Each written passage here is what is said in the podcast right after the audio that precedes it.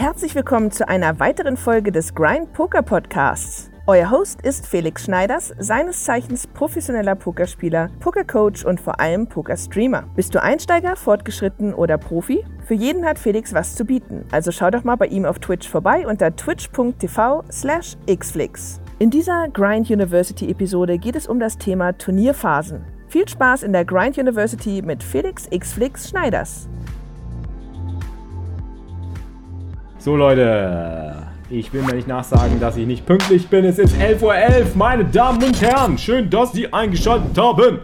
Tag im Chat. Boah, das war ein schöner Klatscher. Der hat, der hat, der hat einen guten Sound gehabt. Okay, seid ihr bereit für den Vortrag? Jetzt gibt es noch einen Vortrag. Einen kleinen Vortrag gibt es jetzt noch. Einen kleinen Vortrag zum Thema Turnierphasen. Aber der ist für Einsteiger. Sind denn Leute im Chat, die zum ersten Mal heute zuschauen? Oder sind Leute im Chat, die nicht viel Pokererfahrung haben? Du hättest aber auch gecallt. Julian. Ja, ich liebe Geld. Deswegen ich, hätte ich gecallt. habe ich doch gesagt, meine ich doch. Natürlich. Es gibt ja keinen Grund zu folden. Julian. Haben wir ja gerade mathematisch nachgerechnet und auch ansonsten eben rein ähm, situationsbedingt wegen des, wegen des Bounties. Lorico, first time hier. Guck mal, den lese ich zum ersten Mal. Herzlich willkommen, Lorico.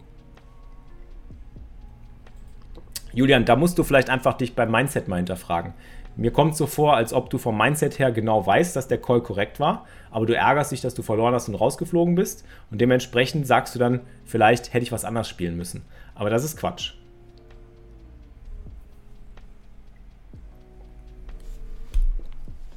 Weißt? Weißt? Da musst du einfach ein bisschen mehr an deinem Mindset arbeiten. Wenn die Entscheidung korrekt ist, ist das Ergebnis egal. Aaron ist länger dabei und lernt gerne. Ja, ne? Habe ich dich erwischt. Äh, kann ich mal zeigen, wie man die Fläche unter einer Parabel berechnet. Soll mal x Quadrat nehmen? Habe ich lange nicht mehr gemacht, ey. Integral von x Quadrat, d nach dx. Wer kann das noch? Integrieren. Äh, ein Drittel x hoch 3, ne? Von wo bis wo denn? Ich glaube, Ableitung ist ja äh, einen runter, einen rauf ein Drittel x hoch 3 und äh, von welchen Grenzen? Dann machen wir die Grenzen von 0 bis 2. Dann haben wir das ja irgendwie so gemacht, ne? Habe ich ewig nicht mehr gemacht, ey. Geil.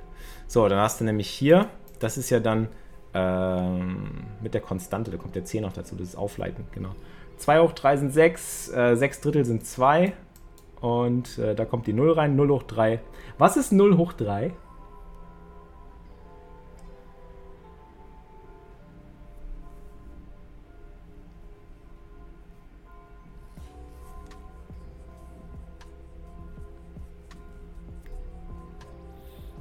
0 hoch 3. 0 hoch 3. 3 mal 0 ist 0 ist 0, ne? 2 hoch 3 sind 8 Stück, du hast recht. 8 Drittel. Siehst du, guck mal. Schon falsch. 8 Drittel. 2 mal 2 mal 2. Boah, das lange nicht mehr gemacht. 4 mal 2 sind 8. 8 Drittel. 8 Drittel kannst du nicht rechnen. Kommt eine krumme Zahl raus. Plus C. Aber die C, die Konstante, ähm, So, das ist die Fläche unter der Parabel x Quadrat. Und das ist ja hier. Ähm, das ist ja Koordinatensystem. Das ist x Quadrat, ne? Ja, das ist x Quadrat, genau. Das ist hier 1. 1 hoch 1 ist 1. 2 hoch 2 ist 4. So, und wie ist die Steigung? Äh, Ableitung von äh, d nach dx von x ist äh, 2x, also doppelte Steigung, Steigung. Die Ableitung berechnet die Steigung und das Integral berechnet die Fläche unter der Parabel. Also wenn wir die Fläche von 0 bis 2 berechnen, haben wir quasi jetzt gerade das hier berechnet. Das hier ist die Fläche, die wir berechnet haben. Das Schöne am Integrieren ist ja, dass du halt so krumme Flächen berechnen kannst. Na, eigentlich kannst du krumme Flächen ja gar nicht berechnen, weil sie ja krumm sind und weil du ja mit einer Steigung hier arbeiten musst.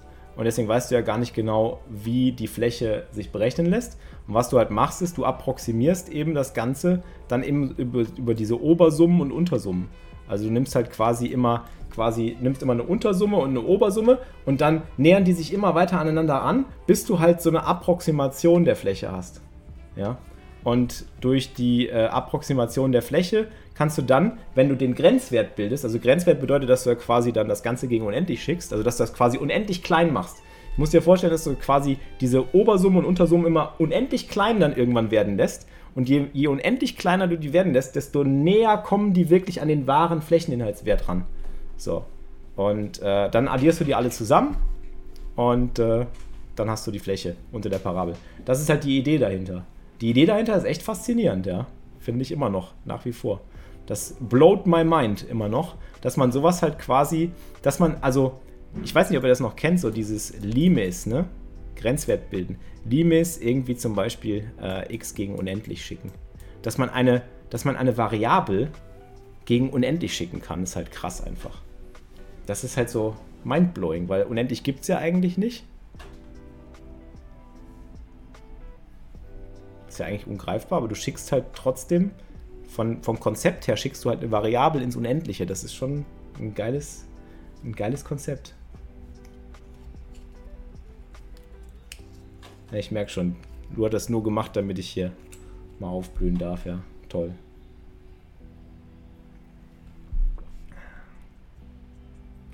Ja, unendlich großes Bounty zum Beispiel. Ich glaube, ich mache mal wieder. Ich sollte vielleicht mal. Ich, mach, ich wollte ja sowieso mal einen Nachhilfestream machen. Vielleicht mache ich mal einen Nachhilfestream. So, jetzt geht es ums Thema Turnierphasen. Unendlich gibt es nicht, ne? Ist, ein, ist genau wie Bielefeld. Ist nicht existent. Hallo Rütenfärber. So, Liebe Leute, herzlich willkommen zu einer neuen Folge der Grind University. Heute geht es um das Thema Turnierphasen. Ich bin mir sicher, der ein oder andere von euch hat große Schwierigkeiten in verschiedenen Turnierphasen, denn ein Turnier strukturiert sich ja in ganz verschiedene Phasen, zu denen man auch ganz unterschiedliche Strategien anwenden muss und in denen es auch unterschiedlich wichtig wird, mit seinen Chips und seinem Stack aggressiv oder auch passiv zu sein, in die Defensive zu gehen oder in die Offensive. Wann ist die Zeit reif, um anzugreifen, wann ist die Zeit reif, um sich zurückzuhalten und äh, wie geht man mit verschiedenartigen Stack Sizes um. Darum geht es heute in der Grind University zum Thema Turnierphasen. Ich würde erstmal sagen, Turnierphasen oder ein gesamtes Pokerturnier strukturiert sich ja so, dass man in der frühen Phase eben sehr deep spielt. Also die frühe Phase, ich schreibe das einfach mal gerade jetzt hier rein. Dann würde ich sagen, haben wir noch so eine Art mittlere Phase, mittlere und in der späten Phase würde ich schon fast sagen, kommen wir in die Bubble-Phase. Dann sind wir in der ITM-Phase, also wir kommen ins Geld. Und dann kommen wir an den Final Table. Final Table ist schon keine Phase mehr, das ist einfach nur Final Table. Ähm, so würde ich ein Pokerturnier strukturieren. In der frühen Phase äh, würde ich einfach sagen, sind wir zum Beispiel sehr Deep Stack Poker. Spielen wir Deep Stack Poker. Da haben wir eine Stack Size von zum Beispiel, ich ziehe es mal ein bisschen runter, ähm, 100 Big Blinds plus also 100 Big Blinds oder mehr. Man rechnet beim Pokern ja immer in Big Blinds. Und ähm, das Interessante an der frühen Phase ist, dass man in dieser Anfangsphase eines Turniers ähm, streng nach dem Sprichwort eigentlich agieren soll, du kannst das Turnier nicht gewinnen in der frühen Phase, aber du kannst es verlieren. Das heißt, es kann zu einer Situation kommen, in der du deine gesamten 100 Big Blinds, also dein Turnierleben aufs Spiel setzen musst oder dazu gezwungen wirst oder unter Druck gesetzt wirst, äh, eine Entscheidung für dein Turnierleben zu treffen. Ist aber nicht ratsam, weil um das Turnier zu gewinnen, musst du ja am Ende des Turniers am Final Table noch dabei sein. Also um ein Turnier zu gewinnen, bringt es nichts, am Anfang irgendwie auf Teufel komm raus ein Stack aufbauen zu wollen und seine Chips zu riskieren und sein Turnierleben aufs Spiel zu setzen, weil man muss ja am Ende noch dabei sein. Es kann einem dazu verhelfen, relativ früh zu einem großen Stack zu kommen. Das Problem ist aber, in der äh, Fortschreitung der Phasen gehen ja auch die Blinds rauf. Ne? Also die Blinds steigen ja. Das können wir hier vielleicht irgendwie festhalten, indem wir zum Beispiel einfach hinschreiben, Blinds steigen. Die Blinds steigen ja enorm schnell irgendwann ähm, und dann bringt es einem nichts mehr, wenn man am Anfang in der frühen Phase viele Verdoppler zum Beispiel erzielt, wenn du mit steigenden Blinds dann eh wieder zu einem kleineren Stack kommst. Also ähm, das ist so ein Trugschluss. das am Anfang zu verdoppeln oder am Anfang einen großen Stack aufzubauen, äh, dir wirklich großartig weiterhilft. Weil im Endeffekt wirst du irgendwann zu irgendeinem Zeitpunkt eh short. Wenn du es nicht schaffst, ständig konstant zu verdoppeln in jeder Phase des Turniers, ähm, hechtest du quasi immer nur äh, einem Zahn. großen Stack hinterher. Auch du bist Und jetzt ein äh, das bringt dich ja auch nicht weiter.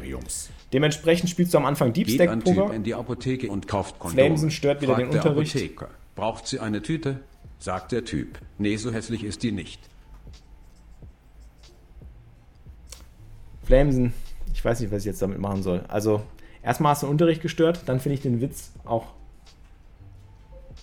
Weiß ich nicht. Also, nee. 77 Monate. Das ist das Einzige, was ich jetzt. Vielen Dank für deinen 77 Monate Resub. Ansonsten geht zum Direktor, bitte. Flamesen stört den Unterricht mit einem unangemessenen Witz. Das geht so nicht.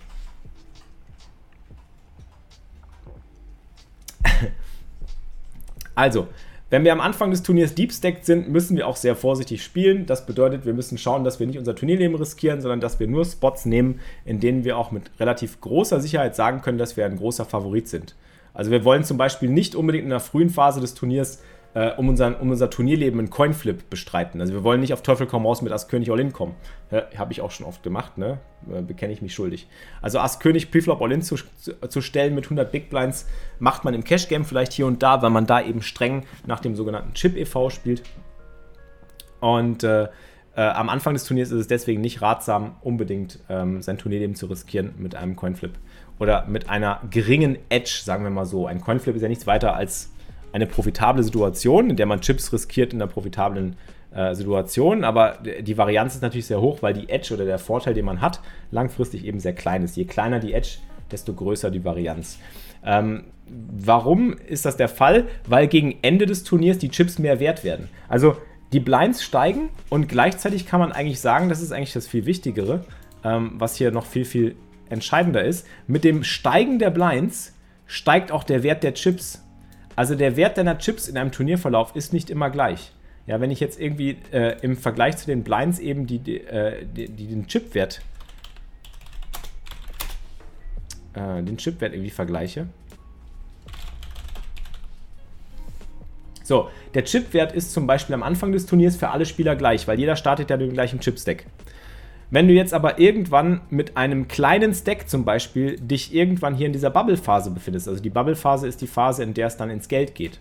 Also hier ist zum Beispiel die Phase, wo es dann anfängt, äh, ins Geld zu kommen. Ja, hier wirst du irgendwie ein bisschen shorter, das können wir auch nochmal reinschreiben. In der mittleren Phase spielst du wahrscheinlich eher um die, weiß ich nicht, äh, shorter 50, so, so 20 bis 50 Big Blinds oder sowas. So in der Region. Da wirst du vielleicht ein bisschen shorter. In der Bubble-Phase geht es dann wirklich darum, dass du, äh, dass du verstehst, wie viel Wert dein Stack hat. Ja? Und dein Stack oder die Chips sind nicht immer gleich viel wert. Also äh, am Anfang des Turniers haben alle Chip-Stacks oder alle Chips den gleichen Wert. Ähm, wenn es dann Richtung Bubble geht, werden zum Beispiel kleinere Stacks, da werden die Chips viel mehr wert. Also ist jeder Chip, den du verlieren könntest, viel, viel mehr wert als ein Chip, den du gewinnen kannst. Dementsprechend sollte man zum Beispiel in der Bubble-Phase äh, davon absehen, ähm, All-In zu gehen, auch mit schwachen Händen oder mit mittelstarken Händen, weil du ganz einfach einen so hohen Wert äh, in deinen Chips hast, ähm, weil die Chips ja dann in bares Geld umgewandelt werden können. Sobald du hier in diese Geldphase, also in, in the Money reinkommst, ähm, haben, deine, haben deine Chips einfach einen größeren Wert bis zu diesem Zeitpunkt. Und äh, hoppala. Hm.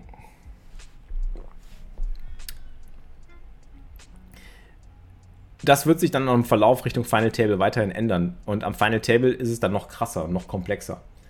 Aber äh, am Anfang kann man erstmal sagen, die Chip-Stacks haben alle gleichen Wert.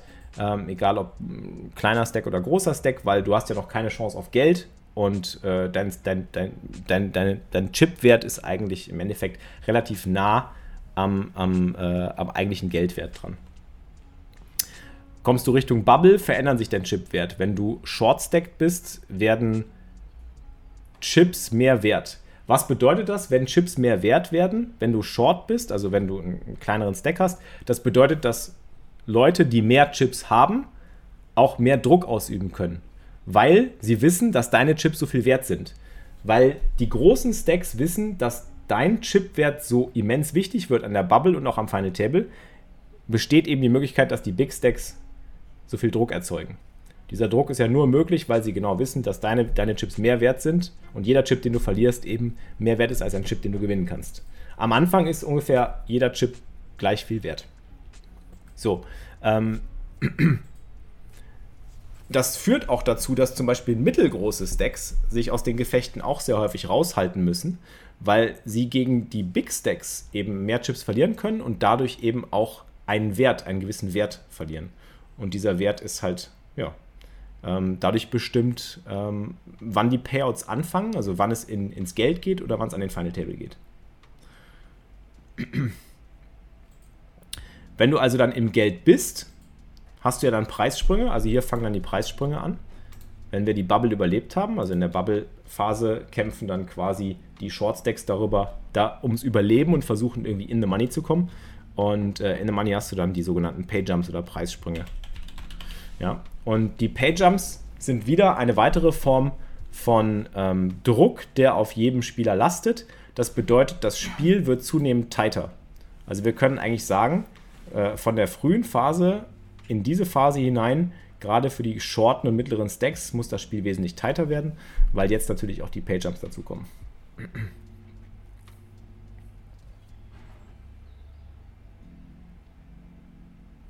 Ja, das ist schon wieder zu komplex, Flushy Spec. Ich will es ja auf eine einfache Art erklären.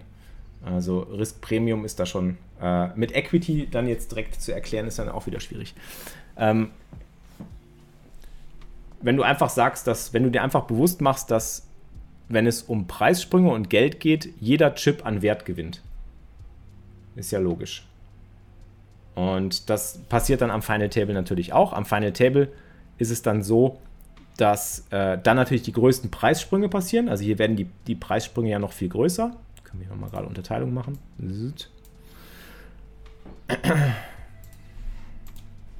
Große Payjumps. Also hier in der in der Money Phase sind die Payjumps relativ klein. Das heißt, der Gewicht, das Gewicht der Preissprünge ist noch nicht so groß, als dass sie einen zu großen Einfluss auf unsere Entscheidungen haben. Nur weil wir zum Beispiel ein paar Dollar mehr gewinnen können, weil wir den nächsten Payjump mitnehmen können, heißt das noch nicht, dass wir äh, unbedingt, dass unsere Chips einen so massiven Mehrwert erhalten. Wenn allerdings dann große Payjumps am Final Table kommen, zum Beispiel weil der erste eben 1000 Dollar und der zweite nur 600 Dollar bekommt und der dritte bekommt nur noch 300 Dollar und der vierte bekommt nur noch 100 Dollar und der fünfte bekommt 80 Dollar und so weiter. Wenn die Payjumps dann größer werden, dann äh, ist es natürlich klar, dass da der Chipwert noch mehr steigt. Also dementsprechend werden die Short Stacks ähm, äh, werden, werden gerade die mittleren Stacks darum bemüht sein, ihre Position zu halten. Und die Short Stacks werden natürlich versuchen müssen, irgendwo eine Situation zu finden, aufzudoppeln. Deswegen ist es aber am Final Table auch so wichtig, dass man eben dieses sogenannte Independent Chip Model betrachtet. Also das ist das, was man dann am Final Table als ICM bezeichnet oder was man generell als ICM bezeichnet. ICM ist im Endeffekt nichts weiter als ein Konzept. Äh, das ist jetzt nichts wirklich in Stein gemeißeltes, sondern es ist einfach ein, ein mathematisches Konzept, so wie ich gerade erklärt habe mit dem Limes n gegen unendlich. Man schickt eine Variable gegen ins Unendliche. Das ist ja auch nur ein Konzept, was einem helfen soll zu verstehen, wie wichtig der Chipwert ist oder wie sich der Chipwert ändert. Also ICM bedeutet nichts anderes als, das ist ja immer so was, was viele nicht verstehen oder wo sie sich irgendwie überfordert fühlen. Independent Chip Model. Independent Chip Model, wir haben ja gerade darüber gesprochen, dass in jeder Turnierphase der Chipwert unterschiedlich ist, bedeutet einfach, dass dieses Modell einfach versucht, unabhängig von der konkreten Situation einfach zu simulieren, wie viel Wert ein gewisser Chip für einen gewissen Spieler hat. Das ist das Modell. Also wir machen nichts anderes als ICM berechnet eigentlich nichts weiter, als zu gucken, wie viel Wert hat der Chip, hat der einzelne Chip für den einzelnen Spieler jetzt gerade in einer Situation. Also völlig so als unabhängiges Gremium quasi.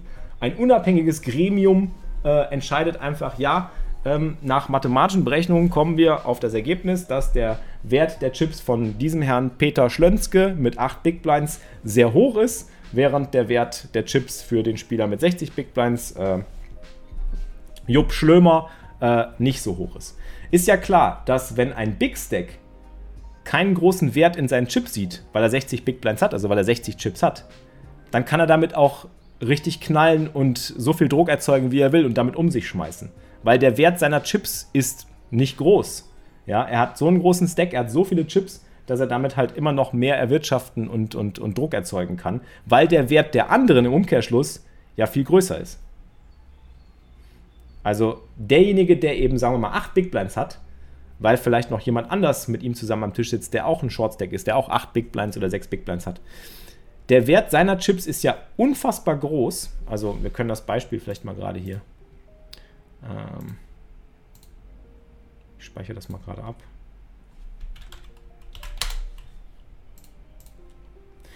Also da, angenommen, wir haben so ein Final Table. Ich mache jetzt mal so ein Final Table Beispiel hier. The Final Table. It's the Final Table. So, das ist der Final Table, ja. Hier sitzt der Jupp. Hier sitzt der Peter. Wen nehmen wir noch? Gib mir noch mal ein paar Namen. Äh, der Heinz.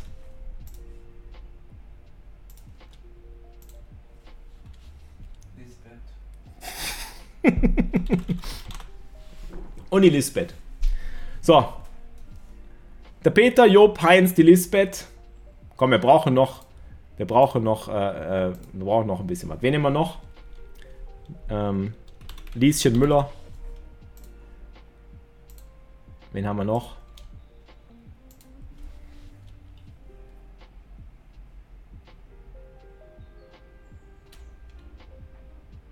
Mir fällt kein guter Name ein.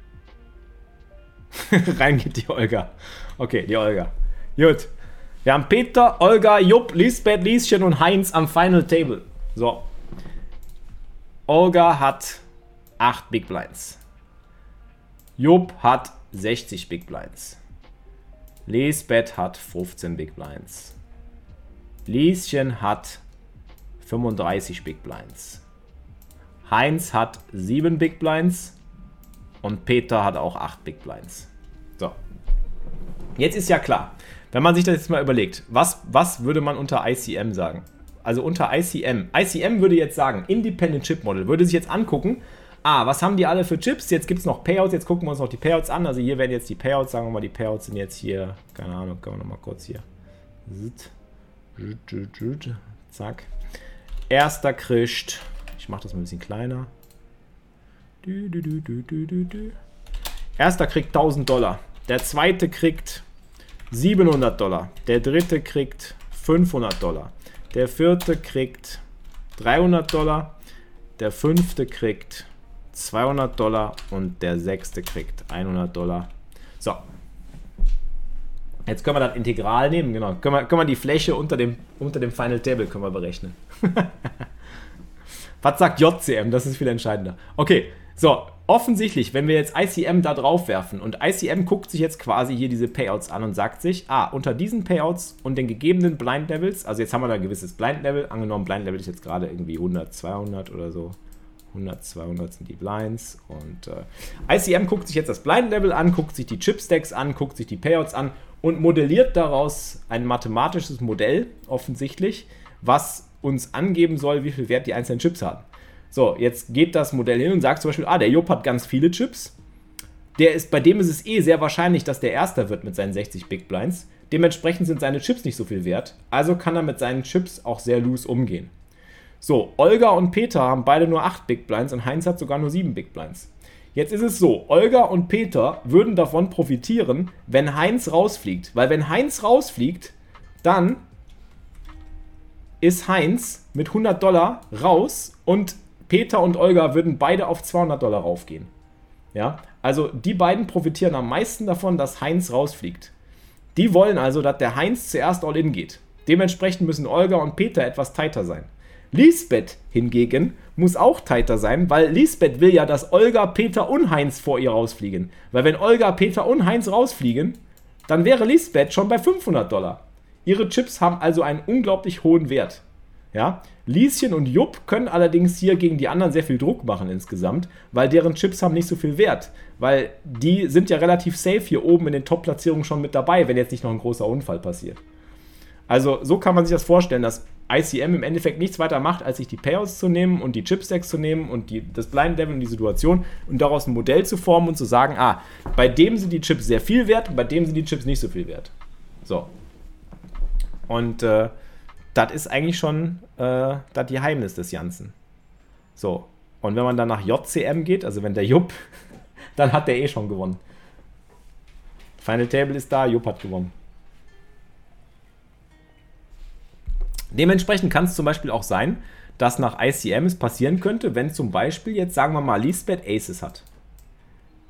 Ah, nicht Aces. Aces ist blöd. Sagen wir mal, Lisbeth hat Zehner. So.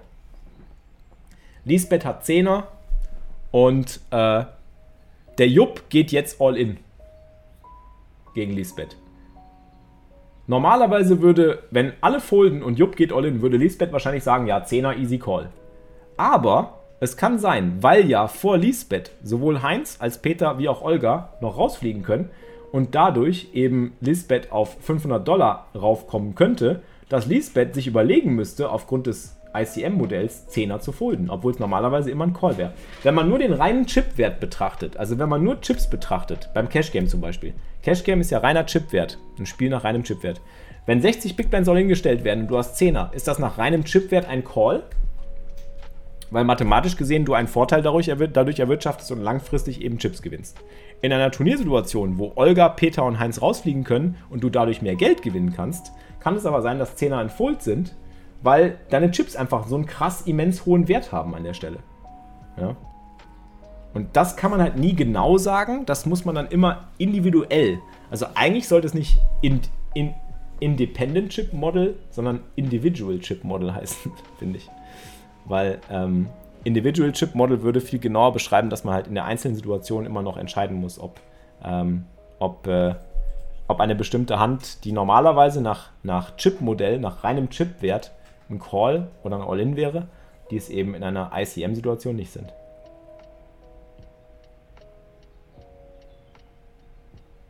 Lieschen wird Zehner bis Damen folden müssen, habe in ICM Explorer nachgeschaut. Ja, kann man zum Beispiel schauen wenn der Jupp, deswegen kann der Jupp auch enorm so, kann der Jupp auch so, so viel Druck machen. Der hat so viele Chips, seine Chips haben eh einen großen Wert, seine Wahrscheinlichkeit. Also das Independent Chip Model macht eigentlich folgendes: Es berechnet die Wahrscheinlichkeit des Spielers und die endgültige Platzierung. Also der Jupp hat ja 60 von allen Chips.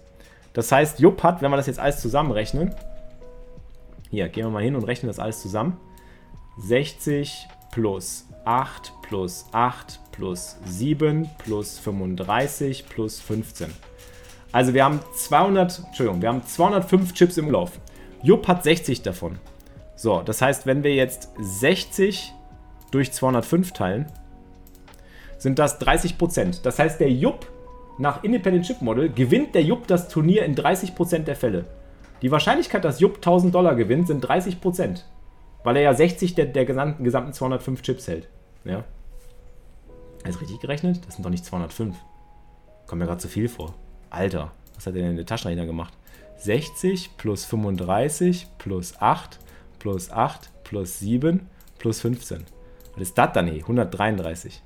Ähm, 60 durch 133. Kam mir schon so wenig vor.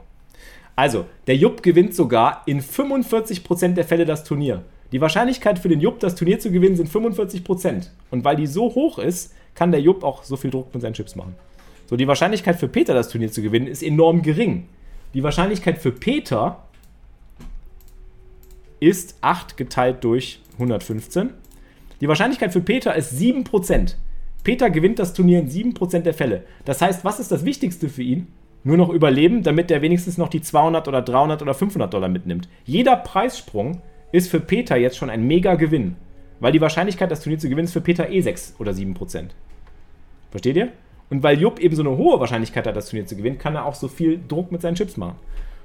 Und Lisbeth hat aber noch eine gewisse Wahrscheinlichkeit, noch mehr Geld zu machen, weil Olga, Peter und Heinz vor ihr, vor ihr rausfliegen. Und wenn das der Fall ist, dann gewinnt sie mehr Geld. Dementsprechend, was lernen wir daraus? Bei Final Table oder bei Turnierpoker ist es eigentlich am wichtigsten, dass man nicht darauf schaut, ähm, wie hoch die Wahrscheinlichkeit ist, das Turnier zu gewinnen, sondern eben wie hoch die Wahrscheinlichkeit ist, mehr Geld zu gewinnen. Also es geht darum, mehr Geld zu machen eigentlich. Ähm, dann kommen noch andere Sachen dazu. Bad Beat sagt gerade und Papst auch. Wenn, es kommen noch Sachen dazu, wie gut sind, jeder, wie gut sind die Spieler. Wenn natürlich ähm, Lisbeth, Lieschen und Heinz äh, gute Spieler sind, dann hat äh, Jupp natürlich ein großes Interesse daran, dass die vor ihm rausfliegen, weil er möchte nicht, dass die noch irgendwie wieder verdoppeln und ihm irgendwie gefährlich werden können. Äh, also es kommt noch dazu, wer ist, wer ist ein guter Spieler, wer ist ein schlechter Spieler. Es kommt noch dazu, ähm, wann kommen die Blinds wieder zu mir und dann blinde ich vielleicht aus. Das nennt man dann das sogenannte Future Game und so weiter. Peter hat sich noch dazu in dieses Turnierticket durch ein Set. Es kommt mir gerade echt vor, wie so man könnte so ein Poker-Schulbuch schreiben, ne? Man ist doch, ähm, ähm, Ashraf is moving to London, where he will meet his friends. Meet his friends. This is Tina. Tina says, Hey Ashraf, how are you? Ashraf says, I'm fine, Tina. How are you? and they both play football now. Jupp and Olga are sitting at the final table. Jupp has all the chips. Aber Peter, Olga, Heinz könnten die 10er dort callen, wenn sie in Big Blends essen. Genau, richtig, das stimmt. Olga, Peter und Heinz wären super happy, wenn die 10er hätten. Also wenn Peter, Olga oder Heinz 10er haben, wäre das für die die perfekte Gelegenheit, um eben zumindest nochmal wieder eine Chance zu bekommen, äh, zu verdoppeln und wieder zurück ins Spiel zu kommen und eine Chance auf mehr Preisgeld zu kriegen. Genau. Während Lisbeth und Lieschen, also Jupp könnte zum Beispiel gegen Lieschen auch unglaublich viel Druck machen. Jupp könnte einfach gegen Lieschen all-in gehen und Lieschen könnte wahrscheinlich 10er auch nicht callen. Weil Lieschen ist ja noch darauf angewiesen, dass Lisbeth, Olga, Peter und Heinz vor ihr ausscheiden und sie dann eben eine Chance auf die 700 Dollar hat. Also Lieschen schielt ja auf die 700 Dollar. Oder auch auf die 1000. Und dementsprechend wäre es mathematisch korrekt oder auch Danke für den Sub. korrekter. Auch du bist für jetzt Lieschen ein Teil eben des holen. Imperiums. Die Olga geht immer rein. Das wissen wir seit Knossi, ja. Okay. Unit 1. Early Phase. Genau. Listen and repeat. geil. Ach, geil. Schön. Schön, schön, schön. Gut. Okay. Diese Lehrstunde wird es dann auch als YouTube-Video. Danke Yasio für den 400 Resub übrigens. Diese Lehrstunde wird es dann auch als YouTube-Video und auch als Podcast geben. Und ich würde mich freuen, wenn ihr sowohl im YouTube-Kanal wie auch beim Podcast einen Kommentar hinterlasst. Bitte vergesst nicht, äh, die Dinger zu liken, zu abonnieren. Es ist alles gratis. Den Content mache ich sehr gerne für euch und ich hoffe, er hilft euch. Wenn er euch hilft und wenn er euch gefällt, freue ich mich darüber, wenn ihr äh, Support zeigt durch ein Däumchen, durch ein Herzchen, durch ein Abo, äh, durch einen Kommentar und beim Podcast natürlich besonders durch eine Bewertung auf iTunes. So, wir gehen jetzt ins Thursdays, Thursdays, Thursdays Thrill. Papst will, dass ich mit ihm das Mini, Mini Thursdays Thrill spiele. Aber das dauert so ewig, ne? Ich wollte eigentlich keinen so langen Stream heute machen. Ich spiele nur das Maxi Thursdays Thrill und Turbos nebenbei. Was war gestern mit King Jack? Ach ja, da muss ich wieder alles eingeben, Benson. Nee, habe ich nicht gerechnet. Wir haben ja gestern das Ding geschippt und habe ich vergessen, weißt du? Wenn Tut läuft, hast du auch keinen Bock, so viel Theorie zu machen.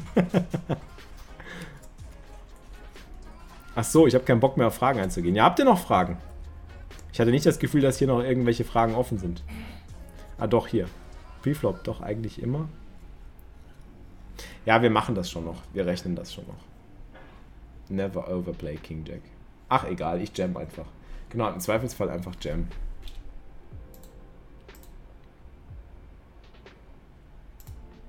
So, also, falls ihr die Grind-Uni heute verpasst habt, bitte Podcast abonnieren, Grind Poker Podcast, Ausrufezeichen Podcast im Chat, Ausrufezeichen YouTube im Chat. Die Grind Uni gibt es auch jetzt wieder jeden Freitag Uploads auf YouTube. Nicht vergessen. Sowohl YouTube wie auch Podcast.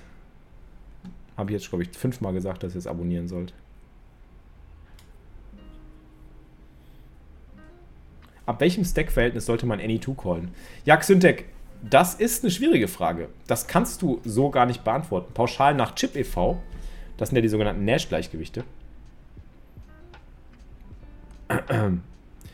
Nach Nash, wenn du nach einem Chip e.V. spielst, gibt es eine Stack-Size, ab der du Any2 callen musst, weil du von den Pot-Odds committed bist. Das sind dann meistens, ich guck mal gerade hier, ich denke mal so 5 Big Blinds. Ne, selbst bei 5 Big Blinds, guck mal.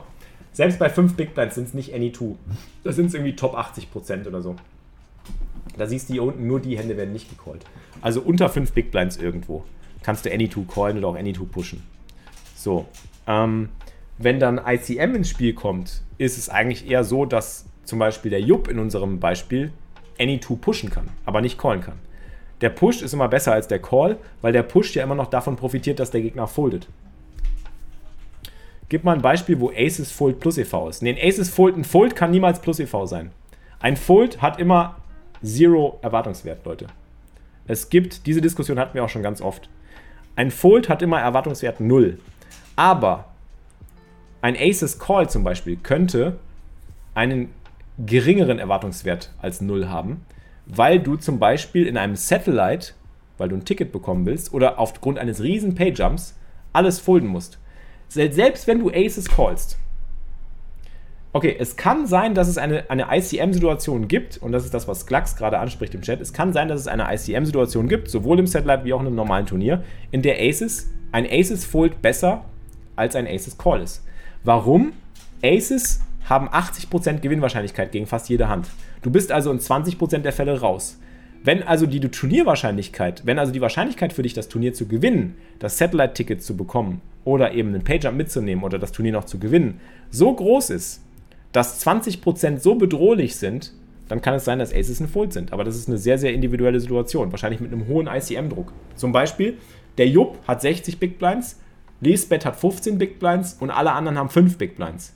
So, wenn dann, oder haben 3 Big Blinds. Wenn Jupp, oder nee, sag mal, Jupp hat 60, Lisbeth hat 30 und die anderen haben alle 5. So, dann ist die Wahrscheinlichkeit für Lisbeth irgendwie mindestens Zweite zu werden extrem hoch.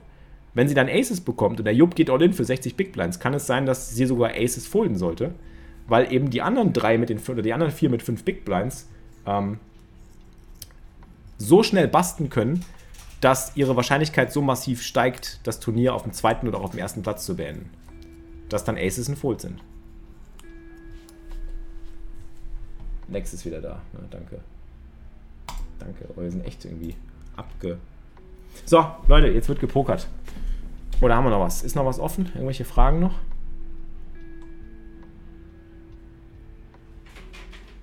Welche Poker-Tools empfiehlst du? Ausrufezeichen, wir haben Tools, glaube ich, im Chat. Ne? Zottels hat keine Ahnung von. Zottels, es ist doch egal, ob es ein Satellite oder ein normales Turnier ist. Wenn die Preisstruktur oder die Chipverteilung so krass gelegt ist, dass die Wahrscheinlichkeit für einen Mid-Stack so hoch ist, das Turnier zu gewinnen und auf den zweiten Platz zu beenden, dann können Aces auch ein Fold sein. Ist doch völlig egal. Ein Satellite ist da auch nichts anderes als ein Turnier mit einer andersartigen Preisstruktur. Das ist einfach nur eine andere, äh, andere ICM-Situation. So. Und das kann es auch in einer normalen Turniersituation geben. Äh, Julian, das kommt ja als YouTube-Video raus. Kommt als YouTube-Video raus. Kannst du warten, bis es als YouTube-Video hochgeladen wird. Was denn? Was macht der Zottel schon wieder? Okay, ich gehe jetzt erstmal, ich mache jetzt erstmal Delay rein, Leute. Bin gleich wieder da.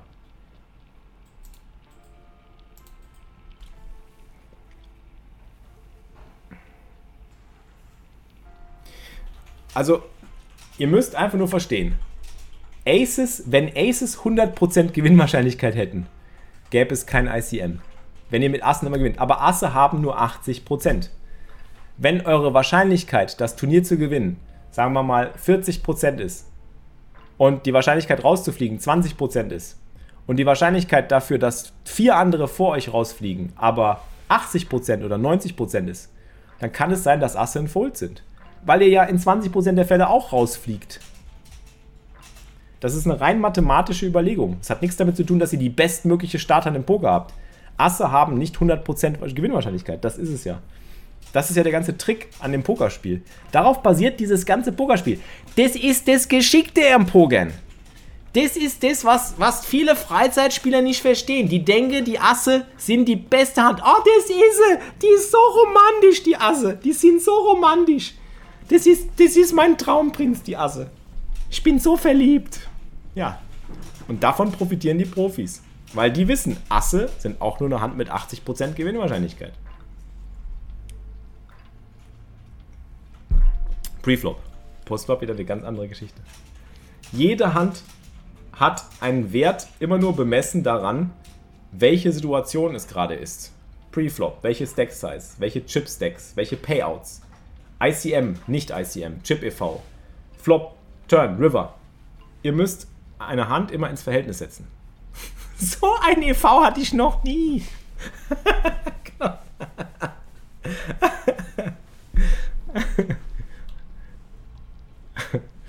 Und deswegen passiert es auch den Leuten immer, dass sie dann sagen, am Ende, am Ende verlieren sie mit Asse auf dem River und sagen, es war so unglücklich. Ich bin so unglücklich gebastelt, ne? Der hat seinen Gutshot getroffen. Ja, und dann, was ist dann passiert? Ja, da habe ich das All-In gecallt. also, ja gut, aber warum callst du es All-In? Ja, das ist doch so unfair, dass der seinen Gutshot trifft. Der ist so unglücklich. Bin so unglücklich gebastelt mit Asse. Wenn der seinen Gutshot nicht getroffen hätte. Ja. Aber du hast da ausbezahlt. Ja gut, aber äh, was äh, So, ich bin gleich wieder da. Bis gleich, Leute. Bis gleich, ne? Schön, dass ihr dabei wart hier bei der Grind Uni. Wir sehen uns gleich wieder. Wenn